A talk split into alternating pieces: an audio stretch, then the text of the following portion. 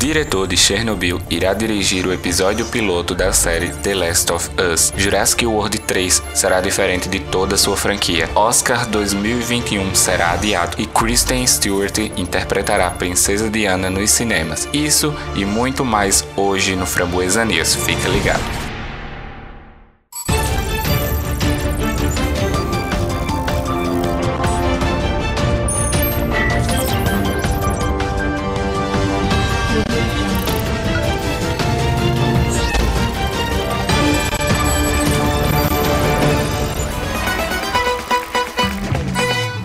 Pessoal, tudo bom com vocês? Eu sou o Matheus e seja bem-vindo a mais um episódio aqui do Framboesa Cast, mais especificamente o Framboesa News, onde eu trago conteúdos aqui sobre cinema para você. E hoje está recheado de notícias, muitas notícias mesmo, novidades, algumas revelações, alguns adiamentos, então fica ligadinho aí que o episódio de hoje está muito massa. E para você ainda que não segue o Instagram do Framboesa TV, vai lá seguir. Aproveita também curte lá os posts que falam sobre as notícias que vamos falar hoje. E aproveitando também, se você ainda não segue esse podcast, tá aqui pela primeira vez, aproveita e começa a seguir ele também. Já favorita aí para poder você conseguir ouvir ele assim quando sair. Faz tudo que você tem que fazer aí. E tenho certeza que você não vai se arrepender de estar tá aqui escutando o podcast Framboesa Cast, beleza? Hoje o Framboesa News vai estar tá mais longo porque essa semana eu estava um pouco doente, então eu não tive como gravar as notícias da semana passada. Mas não se preocupe porque hoje eu vou ter atualizado de tudo que está acontecendo e tem muita notícia hoje. Então espero que você goste aí da seleção que eu fiz hoje e vamos começar sem mais nenhuma enrolação. Começando com uma novidade sobre a série The Last of Us, que está sendo produzida pela HBO. O diretor aí de Chernobyl, Johan Henke, está aí se reunindo novamente ao criador de Chernobyl, Craig Mazin, e dessa vez para dirigir pelo menos o episódio piloto da adaptação do HBO, que vai ser o The Last of Us, para você que não estava sabendo. O Hank, ele dirigiu cinco episódios aí, os cinco episódios da série, que foi aclamada aí pelo, pelo público e pela crítica, e também ele foi o produtor executivo do programa. O The Last of Us é originalmente um jogo que foi desenvolvido pela Naughty Dog e é considerado uma das maiores conquistas aí da história dos videogames, e há muito tempo ele é visto como um produto perfeito para se transformar em uma série ou um filme. O plano inicial era fazer um filme, mas Neil Dunkman, que é um dos cabeças da Naughty Dog, ele achava que a restrição de tempo aí não lhe permitiria fazer um filme aí com uma história completa, com um enredo melhor e um enredo bem trabalhado, como eles queriam. Sendo assim, a HBO adquiriu os direitos aí do jogo e encarregou o Mazing de transformá-lo em uma série de TV. Em uma entrevista ao Discourse em Filme, o Hank ele confirma que estará na direção de pelo menos o episódio piloto, que ele e o Mason trabalham muito bem juntos e não estará envolvido tanto na série como ele esteve em Chernobyl, já que Chernobyl ele dirigiu os cinco episódios e ainda era produtor executivo. Aqui ele planeja apenas estar no episódio piloto. A série deve ser lançada por aí em 2021 e The Last of Us 2, o game, saiu agora, dia 19 de junho. Já tem várias, várias críticas aí na internet e vários vídeos falando sobre, então vai lá conferir se você gosta de game, se você já jogou, se você ainda não jogou, procura aí que você vai encontrar. E eu espero também que essa adaptação seja boa, porque pegar um produto pronto, que faz muito sucesso, que já tem um público, e tentar reproduzi-lo na TV vai ser bem complicado agradar aí. Se eles têm que pisar em ovos para fazer certas coisas, certas adaptações, porque quando vai fazer um produto, trazer um produto para a TV é bem diferente. Eles têm que explorar vários assuntos, vários núcleos. Então, vamos ver como eles vão fazer tudo isso. Espero que não estraguem nada e que The Last of Us, a série, faça sucesso, assim como faz o game. E a saída da Ruby Rose está rendendo ainda muitas histórias. Se você quiser entender como tudo começou, escuta os episódios anteriores que você vai entender. Eu falo desde o começo dessa treta aí que ela resolveu sair da série Bate o Homem, então acompanha os episódios do Framboesa News que sempre eu vou atualizando aqui sobre o que está acontecendo. Então, ela que era a protagonista da série informou que não estava mais no elenco do programa. O motivo da partida da Rose a gente não sabe, não foi divulgado. Alguns relatórios aí que saíram, que foi um acordo mútuo entre a Rose e a equipe da DC TV. Então tem algumas especulações surgindo aí no meio da mídia.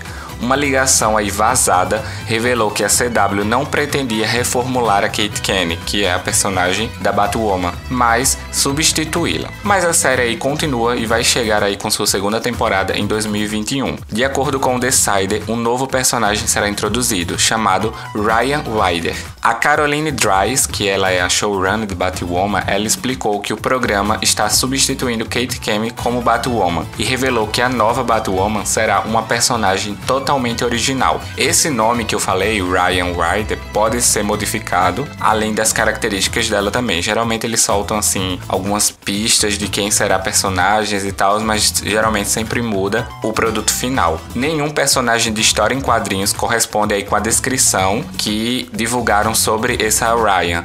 Então, portanto, aí pode-se pode deduzir que eles vão criar um personagem totalmente original. Na verdade, a própria showrunner já falou isso. E os espectadores ficaram com uma expectativa de que seria um personagem já existente, só que de uma maneira mais diferente. Como eu disse, tudo isso está sujeito a mudanças e até mesmo a, até a hora da série estrear a gente pode ver um trabalho ou um resultado diferente. Dryers, ela admitiu que considerava apenas reformular o papel e continuar como se o ator não tivesse mudado nada. A equipe de roteiristas já havia começado a montar a segunda temporada e os primeiros episódios foram escritos, o que significa que a transição teria sido perfeita. Batwoman está prevista aí para voltar com a série a sua segunda temporada em janeiro de 2021. Haviam boatos também de que eles usariam um dos vilões da própria Batwoman para fazer essa meio que reformulação da personagem já que ele é responsável por trocar faces. Então, já seria uma ótima desculpa para eles poderem trocar a personagem sem que o público ficasse meio crítico em relação a isso. Quero saber de você, você assiste Batwoman, você assistiu a primeira temporada, vai sentir falta aí da Ruby Rose atuando? Me conta lá no Instagram, comenta tudo lá que eu quero saber a sua opinião. E não esquece de comentar com a hashtag Vim pelo podcast.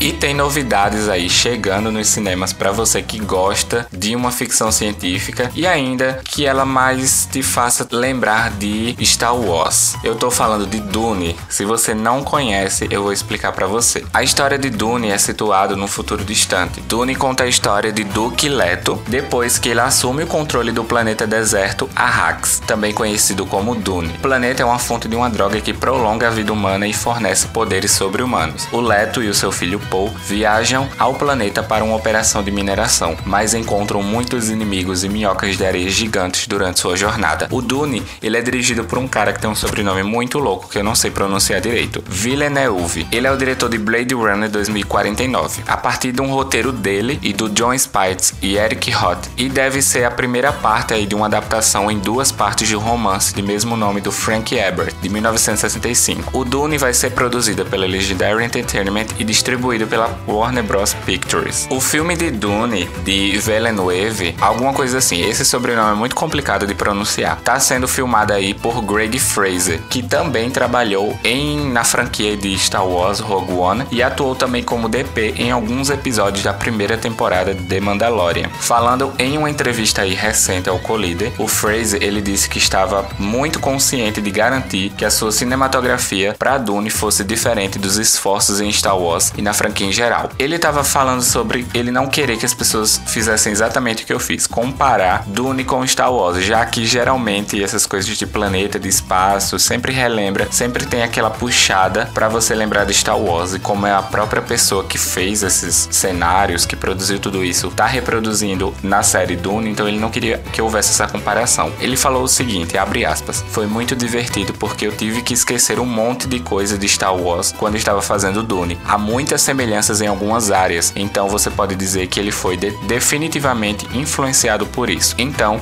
eu tive que tomar cuidado ao fazer os dois, Dune e Mandalorian, e não me repetir. Também, não apenas pelo bem do filme, mas por diversão. Eu odeio fazer a mesma coisa duas vezes. Fecha aspas. Dune está previsto aí para chegar ao cinema no dia 18 de dezembro de 2020, e pelo que vimos, os próprios diretores não querem comparações com suas produções anteriores. Até porque, né, chato, essa coisa são projetos diferentes diferentes que podem ter o mesmo ambiente, mas os diretores estão fazendo de tudo para que não haja essa comparação. Informações dizem que em agosto eles voltam aí para refilmagens, mas que isso não deve interferir na data de lançamento original, que é em dezembro de 2020, beleza?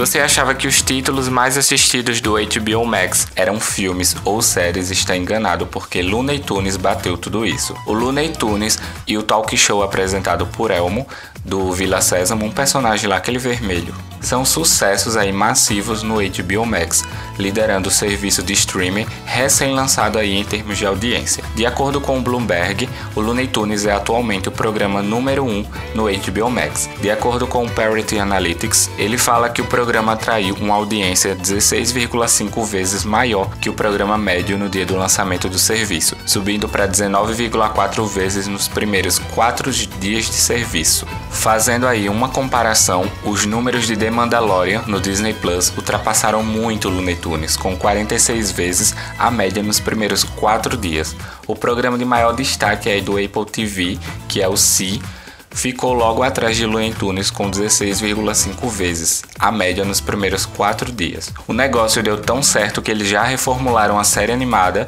sem tirar essa, essa essência deles, atraindo o público novo aí para o sucesso da Hanna-Barbera. Saiu até imagens de que armas, coisas que antes passavam no desenho animado seriam substituídas aí nesse no, nessa nova adaptação. O HBO Max, como eu sempre falo aqui, ainda não está disponível no Brasil, mas quando estiver eu vou falar com o maior gosto do mundo que sim, temos ele no Brasil, mas por enquanto não. Vamos demorar um pouquinho ainda para assistir a programação aí, o catálogo aí do HBO Max.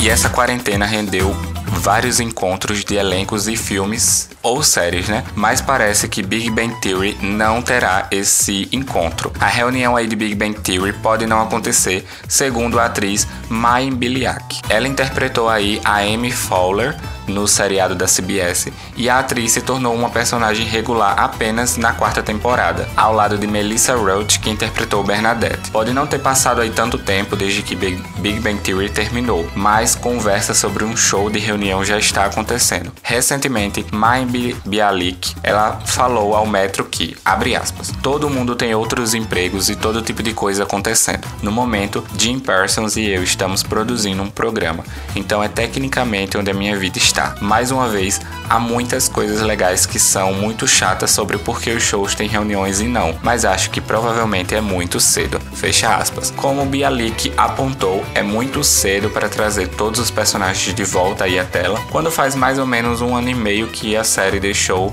de ser exibida. Dar início aí a esse renascimento, trazer esses personagens de volta, tá um pouco cedo e prejudicaria aí o final do programa, já que faz pouco tempo que terminou, muitas pessoas ainda estão acompanhando a série série ou começaram a assistir a série, então não tem aquela nostalgia ainda para poder trazer aquela nostalgia tão grande assim para os fãs. Big Bang Theory e o spin-off Young Sheldon estão disponíveis no Globoplay para você assistir. Então, confere lá se você ainda está assistindo a série, se você gosta aí da série, se você acha que um encontro agora seria necessário ou não. Então, eu quero saber a sua opinião. Vai lá no Instagram do Framboesa TV, comenta tudo lá que eu quero saber. E falando em voltar às telas, reencontro de elenco, vamos falar agora de Jurassic World. Jurassic World Dominação vai ser o próximo filme lançado dessa franquia e ele terá uma diferença fundamental em relação a todos os outros filmes anteriores. Não terá uma ilha como ambiente principal. O diretor de Jurassic World 3, Colin Trevorrow, confirmou que Chris Pratt e Bryce Dallas voltarão como Owen e Claire ao lado dos membros originais do elenco de Jurassic Park. Sam Neill Laura Dern e Jeff Goldblum, que também fizeram aí os personagens, eles vão ser os personagens originais lá do primeiro Jurassic Park de 1993. Então vai ser incrível. Todos os cinco filmes da franquia Jurassic Park foram ambientados aí em duas ilhas distintas, a Isla Nublar e a Isla Sorna. Diferentemente dos filmes anteriores, esse será o primeiro da franquia a romper aí com a fórmula original de Jurassic Park, fazendo com que os dinossauros explorem algo além daquele habitat natural que era aquela ilha que eles viviam. Com exceção aí do Mundo Perdido de Jurassic Park, que é o segundo filme da franquia, que fala aí, tem uma a cena lá no final que o Tiranossauro Rex causa aí vários estragos na cidade de San, na cidade de San Diego. Grande parte desses danos aí, grande parte de tudo isso que aconteceu nunca interfere tanto assim no mundo exterior fora da ilha. Tanto que o 3 é, também se passa na ilha. Então a fórmula certa de Jurassic Park era ilha e dinossauros. Então isso me preocupa um pouco também, já que o segundo filme de Jurassic World, para mim, não é um dos melhores filmes Tanto que eu achei que eles exploraram muito pouco a ilha, tanto que Jurassic Park, a marca, eu acho que a marca do filme é a ilha, então eles mudarem vai ser bem difícil agradar todo mundo. Mas eu vou assistir com muita expectativa, eu quero muito saber qual o destino, qual o futuro desses dinossauros e tudo que tá acontecendo, mas vamos esperar, né? E continuando falando de Jurassic World, segundo o site Variety, o filme retornará aí ao ritmo normal de filmagens a partir do dia 6 de julho. A Universal aí ela vai investir aproximadamente 5 milhões para garantir a segurança de todos no set, dos atores e até dos membros da produção e da equipe, já que eles são os, os que ficam em maior quantidade, né? A atriz Bryce Dallas, que é a Claire, ela falou recentemente sobre voltar ao trabalho. Em uma entrevista ao site Entertainment Weekly, ela disse o seguinte: Abre aspas. Eles estão levando isso a sério. Nós jamais voltaríamos ao trabalho se não nos sentíssemos seguros. O que parece correto sobre isso é que há uma conversação diária, uma comunicação diária com todos os atores, membros chaves da produção. Fecha aspas. Então quer dizer que eles estão se preparando muito para poder voltar tudo certinho. Tanto que a Universal vai gastar aí 5 milhões para eles retornarem as gravações para ficar tudo certinho, tudo com, conforme a lei admite e as normas de segurança também. Jurassic World 3 está previsto aí para chegar aos cinemas no dia 11 de junho de 2021. Vamos falar agora de Aranha Verso, porque tem muitas novidades aí. O filme de animação original é de 2018, foi um enorme sucesso entre o público e os críticos. Esse filme segue a versão aí de Miles Morales, que é um dos Homem-Aranhas, aprendendo a usar seus poderes e descobrindo que existem outras versões aí de Homem-Aranhas de outras dimensões diferentes. O filme ele foi um sucesso e lhe rendeu aí uma sequência e até possíveis spin-offs. Vou falar mais sobre o spin-off daqui a pouco. A Sony ela começou a produção do filme de super-heróis aí no dia 8 de junho. Agora há pouquinho ela já tinha anunciado isso. O animador Nick Kondo foi ao Twitter para compartilhar aí sua empolgação. Ele tweetou o seguinte, abre aspas, primeiro dia de trabalho, fecha aspas, além de um GIF promocional anunciando a sequência em 2022. Embora não se saiba muito sobre essa sequência, a história vai se, com, vai se rolar aí no relacionamento entre Miles e a Gwen. Para quem não lembra, a Gwen é a Spider-Gwen, outra aranha, outra Homem-Aranha do Aranha Verso. E como eu tava falando de spin-offs, vamos entrar agora no assunto da Spider-Gwen que eu acabei de falar. A atriz Hayley Steinfeld, ela admitiu que não tem certeza se ainda deve voltar em um spin-off do Homem-Aranha no Aranha-Verso, com foco aí na personagem que ela dubla, que é a Gwen. O Homem-Aranha no Aranha-Verso introduziu aí uma série de personagens dos Homens-Aranhas de várias outras dimensões que dariam vários outros spin-offs muito interessantes. E após esse enorme sucesso aí de 2018, houve relatos de que Steinfeld ela teria o seu próprio filme feminino solo da Spider-Gwen. O filme aí do Homem-Aranha no Aranha-Verso arrecadou impressionantes aí 375 milhões e ganhou até um Oscar de melhor animação. Então a Sony rapidamente liberou aí uma sequência e ela planeja ainda expandir mais o Aranha Verso. Ela que não é, não é maluca, né, de deixar essa de deixar essa riqueza de lado, então é melhor aproveitar e tirar tudo que tem para tirar dessa franquia. Em uma entrevista aí ao Entertainment Tonight, ela afirma, abre aspas, eu não conheço essas coisas, fecha aspas. Quanto à franquia do Aranha Verso, o foco agora, pelo menos o primeiro foco, foi colocado na sequência do primeiro filme. Os diretores aí, Chris Miller e Phil Lord, eles assinaram um contrato de 5 anos com a Sony para os próximos filmes aí. E embora a atriz a Stenfield não tenha conhecimento dos boatos sobre spin-off, isso não descarta aí um desenvolvimento desse filme. Então, não se tem informações ainda. Então vamos esperar. Acho que eles querem fazer uma coisa de cada vez para não apressar tanto e encher o público de Aranha Verso e o público perder o interesse. E agora que a gente falou aí que do Oscar, de prêmio de melhor animação, vamos ficar informados aí sobre o Oscar de 2021. A 93 cerimônia do Oscar pode ser adiada até abril por causa da pandemia de coronavírus. A pandemia está causando problemas para a indústria do entretenimento desde fevereiro e as salas de cinema dos Estados Unidos estão fechadas indefinitivamente, impedindo que vários filmes aí fossem lançados. Apesar de o Oscar não estar agendado aí para o dia 28 de fevereiro de 2021, a cerimônia anual já foi forçada forçada a ajustar suas práticas por causa da pandemia. Já havia uma chance aí do Oscar de 2021 ser adiado, mas agora o The Hollywood Reporter relata que o Conselho de Diretores da Academia de Artes e Ciências Cinematográficas decidirá oficialmente se deve adiá-lo ou não por oito semanas. Com essa data aí que eles estão planejando, o, o evento iria acontecer em meados de abril. Essa não é a primeira vez que a academia é forçada a ajustar sua cerimônia anual devido a um evento maciço, mas pode ser a primeira vez que tantas mudanças são levadas em consideração. A academia aí sinalizou a sua intenção de implementar várias novas alterações nos próximos anos, como a decisão de garantir 10 indicados ao melhor filme todos os anos a partir de 2022. Essa, essa é uma das muitas iniciativas para promover aí maior diversidade em sua lista e em seus indicados. Tivemos aí um Oscar bem badalado ano passado, esse ano, no começo do ano, que premiou aí vários filmes, filmes estrangeiros ganhando como melhor filme. Então, a gente já vê que o Oscar tá se moldando, tá mudando e eles têm mais mudanças aí a partir de 2022. Vamos saber como vai ser aí esse novo tipo de Oscar.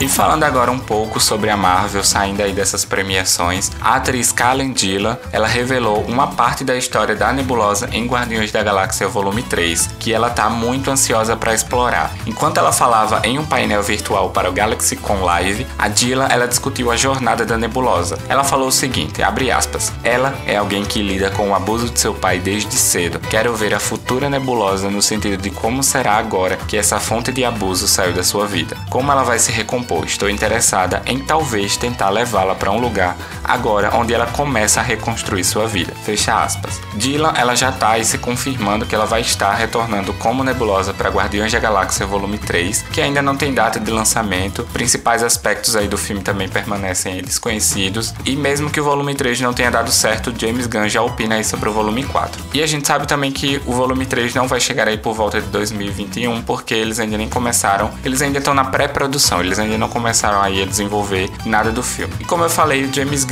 ele dirigiu aí os filmes de Guardiões da Galáxia, rumo ao terceiro volume, e ele fala, ele opinou aí no seu Instagram sobre Guardiões da Galáxia Volume 4, que provavelmente não contará com essa equipe atual que nós conhecemos. Ele recentemente finalizou a produção aí da Warner do Esquadrão Suicida e ele passou agora para a pré-produção do Guardiões da Galáxia Volume 3. O James Gunn foi ao seu Instagram para responder um fã que perguntou se Guardiões da Galáxia Volume 3 seria o último filme da franquia. Gunn diz que provavelmente será o último filme de Guardiões da Galáxia que ele dirige e também provavelmente será o último da equipe atual, mas também alerta que nunca se sabe. O comentário aí do Gunn, no entanto, também aponta para o fato de que a Marvel e a Disney podem ter suas próprias ideias para Guardiões da Galáxia e podem, é claro, contratar outro cineasta para continuar essa história. Só lembrando que a Marvel já tinha dado um pé na bunda aí do James Gunn por causa de alguns twitters antes e depois eles voltaram atrás e contrataram ele novamente e ele segue aí nos filmes de Guardiões da Galáxia. Então não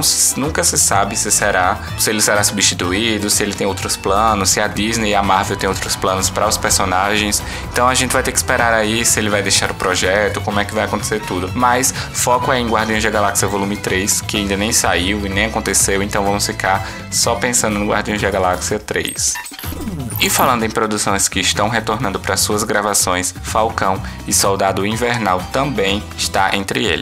O ator Anthony Mack revelou que o programa está quase terminando de ser filmado. A série de TV Marvel no Disney Plus foi um dos muitos projetos aí afetados pela pandemia de coronavírus, encerrando a produção em março, quando as coisas começaram a piorar. Em fevereiro, Falcão e o Soldado Invernal estavam programados aí para um lançamento em agosto de 2020 no Disney Plus. Mesmo que a equipe possa trabalhar aí em tarefas de pós-produção, os episódios naturalmente não poderão ser concluídos, a menos que a equipe tenha todas as filmagens necessárias. Durante a sua aparição aí ao show do Jimmy Fallon, o Mac ele falou sobre o atraso da produção e garantiu aos fãs que o show não será cancelado e que eles voltarão às filmagens assim que puderem. Abre aspas, ele falou o seguinte, abre aspas, estou feliz em dizer que não estamos cancelados. Estamos em espera, vamos voltar com esperança em breve e terminar. Temos muito pouco que fazer. Estou muito feliz com isso e temos um pouco mais para voltar a fazer. Mas tenha certeza, ele sairá. Fecha aspas. WandaVision também retornará aí suas gravações em breve, todos, claro, respeitando as regras de segurança, mas vamos ter muito conteúdo em breve no Disney Plus. Se você quiser entender mais um pouquinho sobre WandaVision, quando é que ela vai voltar, como a gente sabe dessa informação, volta alguns podcasts aí e escuta, porque lá eu explico tudo direitinho sobre a série WandaVision.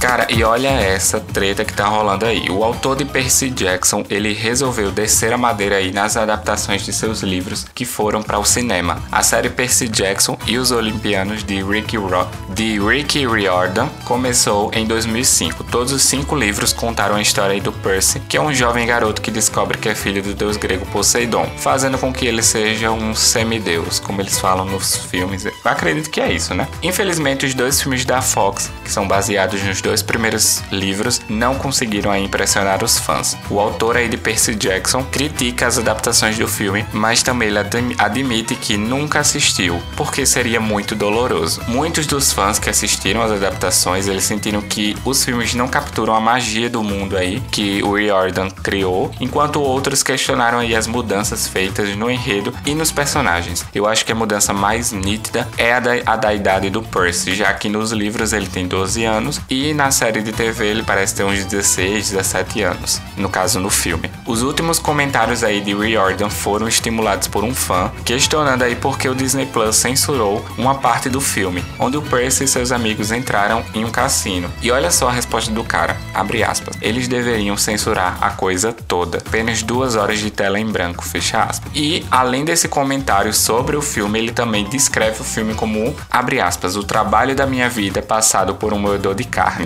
Fecha aspas. Ou seja, o cara não tem uma boa visão sobre o trabalho que fizeram com o trabalho dele. O Riordan ele garantiu aos fãs que ele pretende corrigir os problemas com a adaptação do filme, e isso acontecerá através de uma série do Disney Plus que ele e a esposa dele estão aí encarregados de dirigir. Então pode ser aí que agora Percy Jackson engate e tenha mais uma mais um futuro promissor aí na tela do Disney Plus ou não, né? Pode ser que a adaptação dele, a real adaptação dele não agrade tanto como ele pensa que agrada, mas vamos lá, né? A série do Disney Plus ainda não tem data de estreia confirmada, não tem enredo, não tem elenco, não tem nada. Só tem essas informações dele criticando de que ele disse que vai melhorar muito mais a adaptação do que foi pela Fox.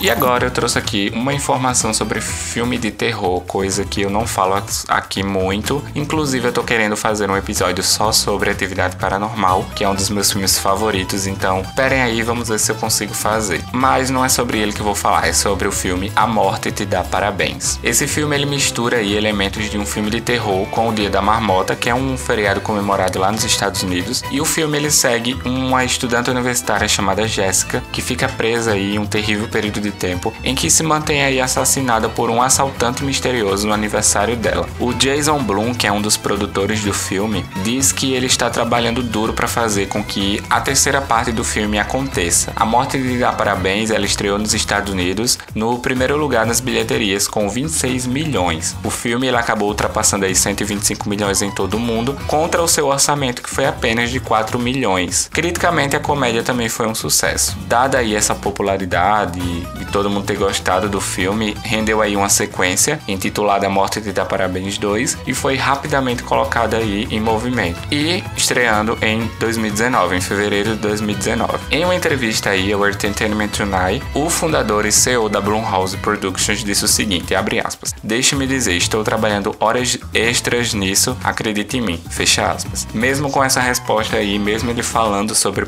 futuros projetos, nada é oficial e nada está em andamento ainda. Ele especula aí que o terceiro filme está em seus planos, mas não tem elenco, não tem enredo, não tem nada. Ele está trabalhando aí acho que é um projeto mais pessoal dele.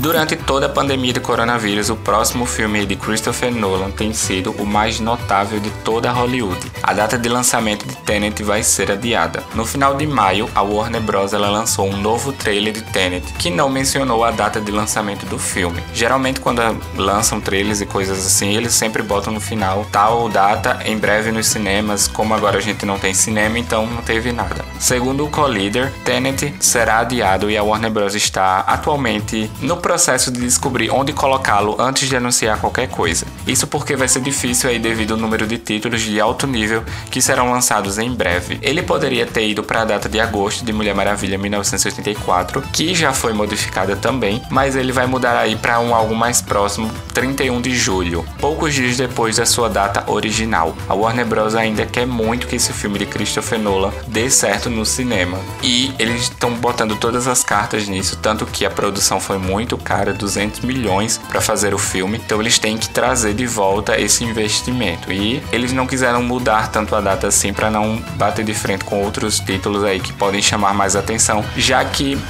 esse filme do Tenet ele é meio misterioso, a gente não sabe muita coisa sobre ele e a gente não sabe nem o que esperar dele. Então, o que a gente tem que fazer é apenas esperar que ele estreie aí. Vamos ver se ele vai ser um dos primeiros filmes aí dos cinemas, vai trazer o pessoal para o cinema para assistir ele.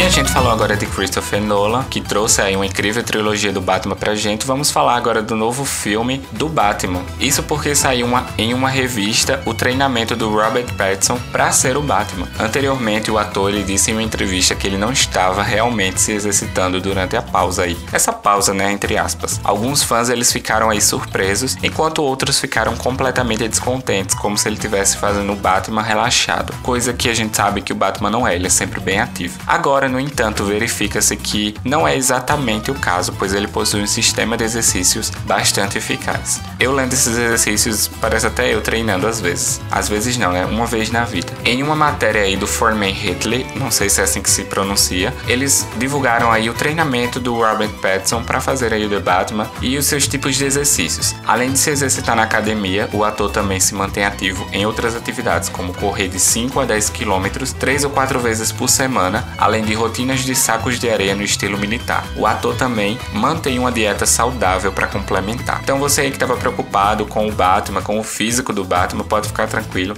que ele está nos trilhos. Robert Pattinson está aí cuidando da forma física do Batman. Mas geralmente é assim, todos esses atores são super malhados nos filmes e quando a gente vê eles fora das telas, a gente vê aquela pochete, aquela boia básica que a gente sabe que eles treinam muito para poder fazer os papéis. Então não vai ser diferente aí no Robert Pattinson. Hasta E como não lembrar de Kristen Stewart quando se fala em Robert Pattinson. E o nome dela voltou a circular na mídia porque Kristen Stewart interpretará a princesa Diana em Spencer, um drama dirigido por Pablo Larraín que cobre o Natal em que a realeza decidiu que ela deixaria o príncipe Charles. O divórcio aí as revelações sobre infidelidade tornaram aí manchetes em todo o mundo e a ex-princesa, se a gente pode chamar assim, se tornou alvo da atenção até a sua morte trágica em 97. Larian tem experiência aí em dirigir filmes sobre figuras trágicas da vida real e a prazo falou o seguinte: ela anunciou que essa dupla iria colaborar no filme da princesa Diana, que se chama Spencer. Vai ser um drama aí da vida real que ocorreu aí durante o período de três dias de Natal em que a Diana decidiu deixar o príncipe Charles. O Larian ele disse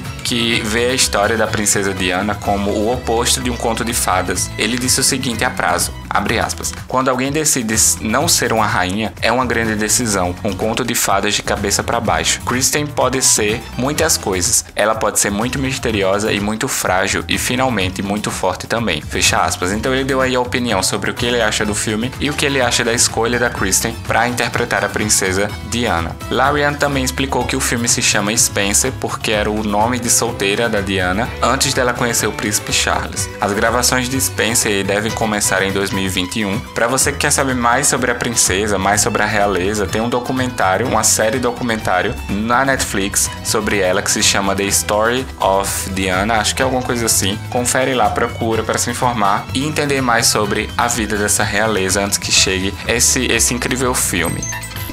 E agora vamos falar de polêmica e boa notícia da semana, que é o DC Fandom. Vamos, vamos entender primeiro o que é isso. A DC ela decidiu sediar o seu próprio evento este ano, porque a gente sabe que não haverá San Diego Comic Con geralmente a DC traz várias novidades nesses eventos. E esse evento vai ser online e gratuito e vai acontecer no dia 22 de agosto de 2020. Eles intitularam de DC Fandom, que vai ser uma convenção virtual de 24 horas, será gratuita para todos e cobrirá tudo o que estiver relacionado a DC, incluindo filmes, animação, série, TV, série de TV, histórias em quadrinhos, videogames, então tudo que tiver relacionado com ela. Com aí sete filmes da DC que atualmente estão programados para estrear nos cinemas nos próximos aí dois anos, fora algumas adaptações e animações que ainda devem sair por aí, deve haver muitos anúncios aí que a DC, o DCU ainda, tem aí na, as cartas na manga para poder entregar ao público. E por que eu falei em polêmicas, se isso é uma boa notícia? É porque o Brasil está proibido de participar de concursos que vão acontecer durante o evento. Peraí que eu vou explicar, para você ficar entendido melhor. Parte do evento desse, desse fandom será um concurso de cosplay, do qual o Brasil não poderá participar. A assessoria da Warner Bros. ela deixou claro que o Brasil ficará de fora do concurso por motivos que não são políticos, já que muitas pessoas estavam especulando isso, eles soltaram uma nota e as, a nota era meio que tinha um duplo sentido, então você poderia interpretar da forma que você quisesse. Então começaram a envolver essa, essa questão política, dizendo que era uma, por causa da rixa entre Brasil e Estados Unidos ou alguma coisa assim. Aí eles soltaram um novo documento que fica claro que a decisão foi tomada por conta da burocracia nos concursos culturais do país. Ainda de acordo com a assessoria da Warner, a empresa estuda uma maneira de incluir a participação dos brasileiros, mas isso não está aí nada garantido, uma vez que é um processo burocrático e isso demora muito. E isso é bem triste para quem gosta de fazer cosplay, que gostaria de participar, mas o evento vai trazer muita coisa boa, como o diretor de Liga da Justiça, Zack Snyder, que ele confirmou que estará no evento da DC Fandom em agosto. Só para fechar essa notícia aí sobre o Brasil não estar participando, eu achei muito triste isso, achei, fiquei muito decepcionado. Parecia até que a gente era um povo inimigo quando saiu essa carta, porque a gente estava junto de alguns países que, por exemplo, Coreia do Norte, a gente estava meio que junto deles, parecia até que a gente era meio que a ovelha negra do mundo. Eu não gostei muito disso, mas como a gente viu que não são problemas políticos, são problemas mais burocráticos, então vamos deixar com que eles resolvam. Eu espero que tudo dê certo.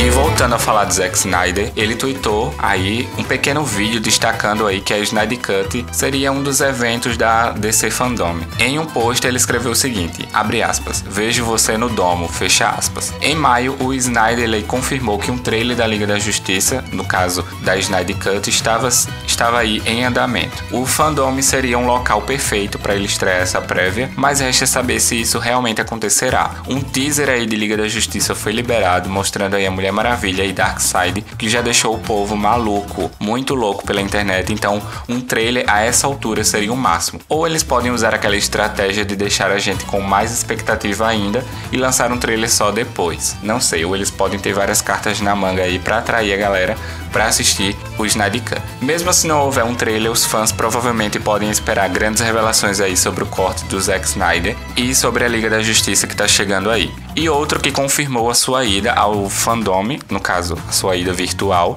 foi The Rock. O Dwayne Johnson ele confirmou aí sua participação no DC Fandom nas mídias sociais com uma, uma, um pôster bem provocante e bem emocionante. Enquanto ele compartilhava um breve vídeo destacando a presença do Adão Negro na DC Fandom, ele escreveu o seguinte, abre aspas, a hierarquia de poder do universo DC está prestes a mudar, fecha aspas. Ele também prometeu que esse evento era para nós, para todos nós fãs. Mesmo aí, o Dwayne Johnson ainda não entrando oficialmente no DCEU, como o filme dele ainda não estreou, nem ele teve aparições, mas ele já está muito empolgado, ele gostou muito do personagem e a gente pode ver que ele tem um futuro promissor, um futuro promissor aí no DCEU. E junto da DC Fandom, a Warner também traz mais novidades junto da DC. O Spotify, a Warner e a DC, eles anunciaram que eles vão produzir novos podcasts, um podcast juntos.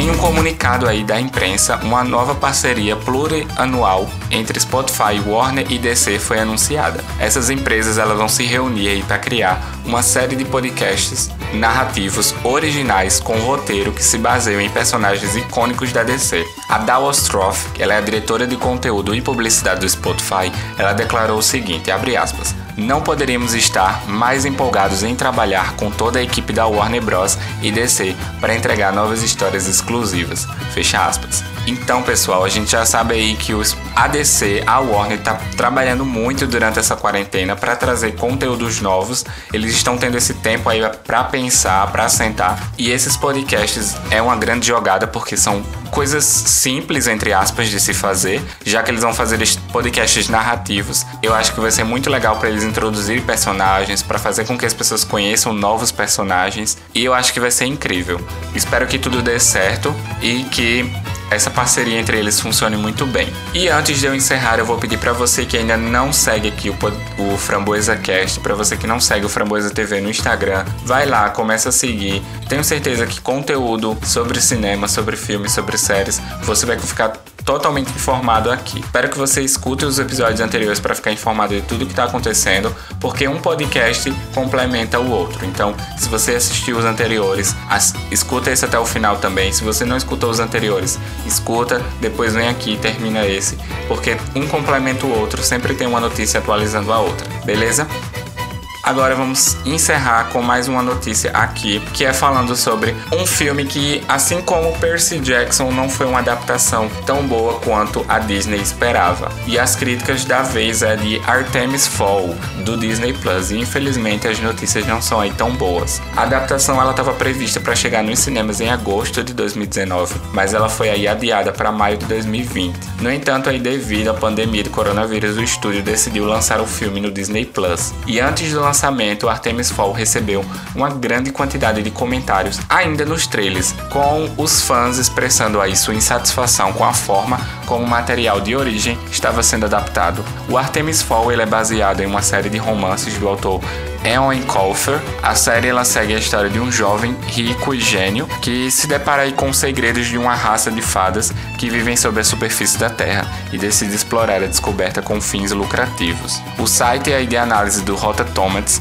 ele divulgou a pontuação do Artemis Fall que ficou abaixo dos impressionantes 15% com 47 críticas feitas até agora. No caso, essa notícia, essa divulgação foi no dia 11 de junho.